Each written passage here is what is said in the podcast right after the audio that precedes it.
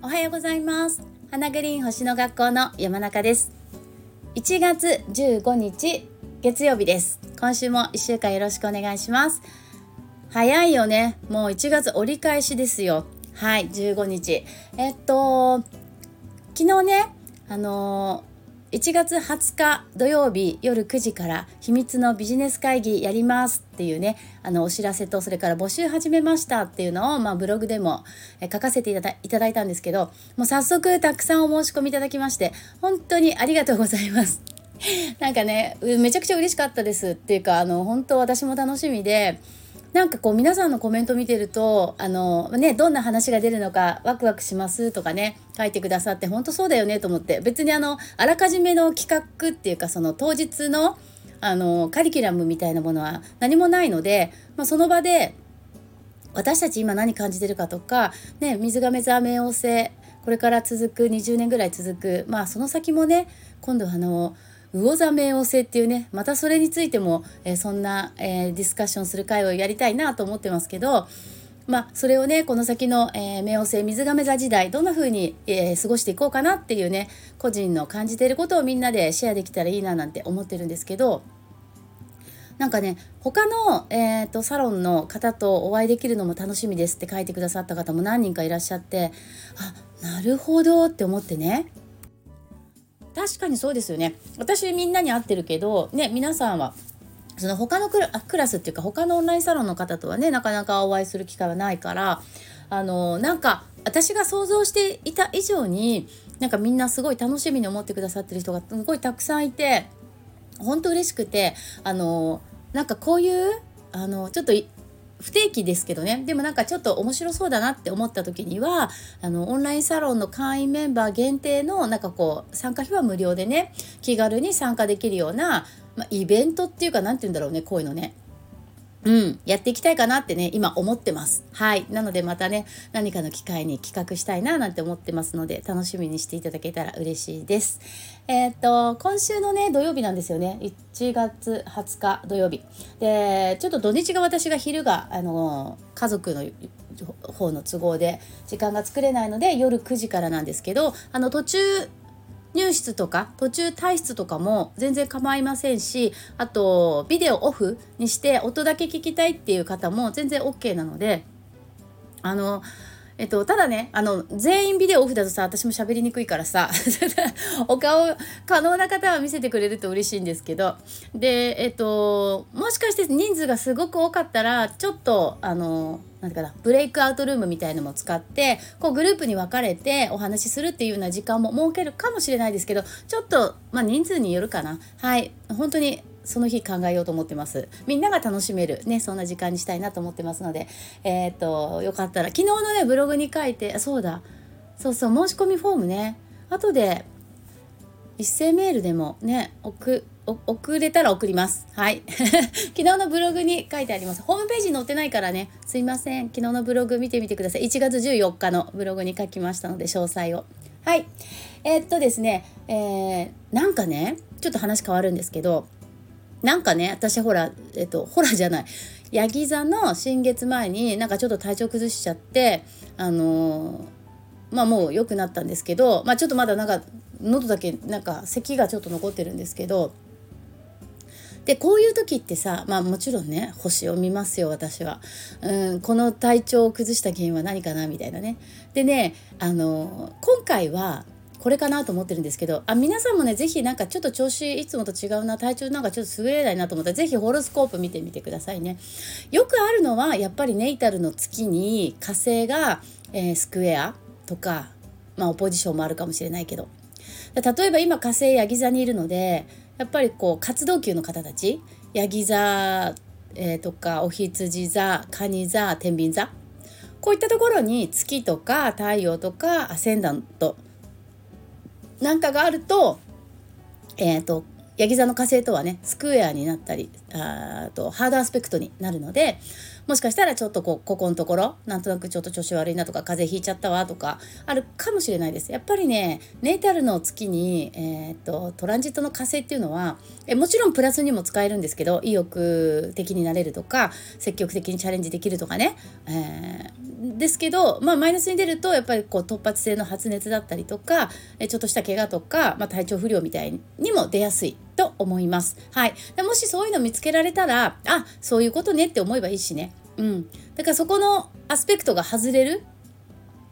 例えば火星がヤギ座から次水亀座にね移動したらそれ楽になるかもしれないし、まあ、そこまであの度数ちゃんと見ればそんな火星って一つのサインに1ヶ月半から2ヶ月ぐらいいるのでそんなに長期間ね調子悪いなんてことはねそうそうないから、うん、だからやっぱり度数を見た方がいいんですけどね。そうするとこう度数が、えー、ずれてくる、ね、あのアスペクトのオーブっていうんですけどね。その誤差がずれてくると多分回復していくっていうふうに読めます。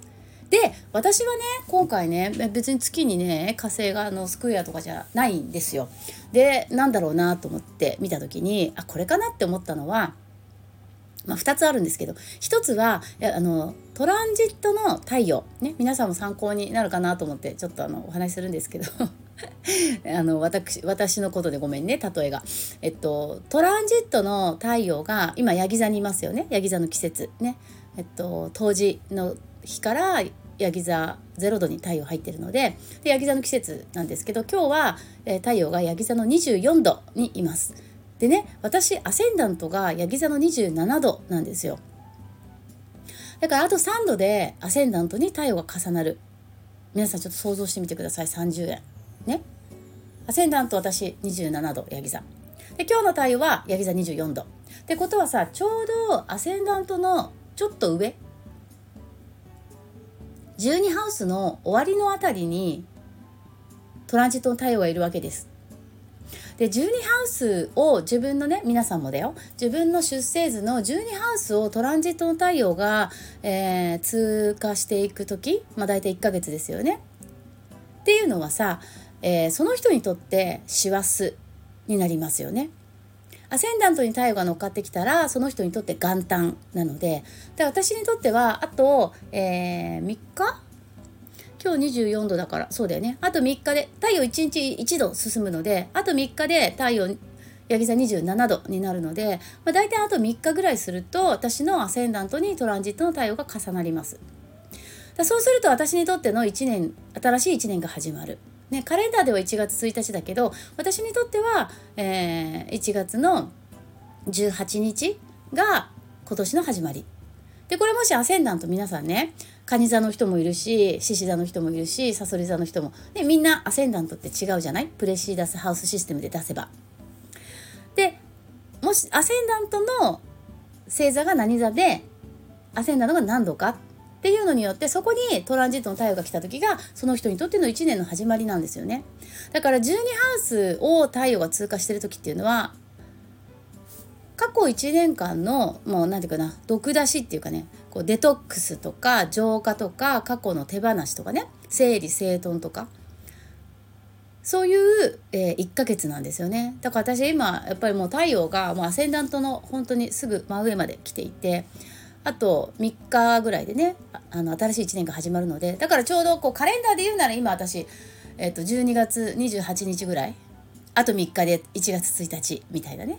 そう。あだからかなと思って。なんかなんかいろんなものをこう出してる。ねそれこそ、まあ、咳が残ってるって言ったけど、まあ、咳をするとかねそういうのも、まあ、いらないものを外に出してるのかなっていうふうに、えー、思ってね。そう。だからやっぱりトランジットの太陽が今何ハウスを通過してるのかっていうのによって、えー1年間のね自分のサイクルを見ることができます。で、まあ、12ハウスはそんな感じでしょ？例えばなんだけど太陽って1年かけて12星座ぐるっとね12ハウスぐるっと回るわけなんだけど10ハウスってあるじゃない？一番高いところ MC のところね10ハウスに太陽がこう通過する時って1年サイクルの中で一番仕事が充実する時なんですね。これはねもう本当に私も超実感なんで皆さんも是非そこね意識して、えー、1年間の計画立てると、えー、おすすめします。立てることを。あの私はいつもだから、えっと、私 MC さそり座なんですけどだからこう天秤座の季節からさそり座まあいて座ちょちょろっとぐらいまでねいて座もかぶってるのでハウスが。その辺りっていうのはすごく仕事が乗るんですよね1年の中で一番。だからそこに、えー、一番こうピークを持っていくように、えー、準備していくわけです。それこそ1月18日だね私にとってね。3日後からねアセンダントに太陽が乗った時から種をまき始めてでピークを MC に太陽が乗っかる頃に持っていく。そうするとね仕事ってねきっとすごいうまくいくと思う。だからやっぱ星が教えてくれることってあのベストタイミングですよね。今何する時間なのかって。だから休息する時には休息した方がいいしえー、っと何て言うの？活動する時には活動して新しいことする始める時には始めて人に会った方がいいよっていう配置の時には人に会う。ね。本当。面白い。まあ自然のサイクルってことなんだろうなって思いますけどね。はい。ということでちょっとマナカード引きますね。えーとなんかねみんなコメントいろいろありがとうございました。なんか結構このスタイフ聞いていますってね書いてくださったくださってる方がとても多くてもうなんかほんとね涙が出るほど嬉しかったですよ。あ飛び出た。あれ？これこの間も行かなかったかな？日赤先週末引いたような記憶が。違ったっけ？えーと、日赤が出ました。これは、えー、あれもこれもやるのではなくてね手広くやるのではなくて、えー、自分にとって本当に価値があると思うものにだけ時間とお金とエネルギーを注ぎましょう。集中しましょうっていうね、え、だから、まあ、言い換えるならば、まあ、極める覚悟で、えなんか焦点を定めるっていうのかな。あれもこれもやるんじゃなくてね。うん。私も結構好奇心が旺盛な方なのであれもこれもやりたくなっちゃうタイプなんですけど。はい。日赤が出たので今日は今日やるべきことに集中して一日過ごしたいと思います。はい。今日も最後まで聞いていただいてありがとうございました。皆さんどうぞ素敵な一日をお過ごしください。それではまた明日。じゃあね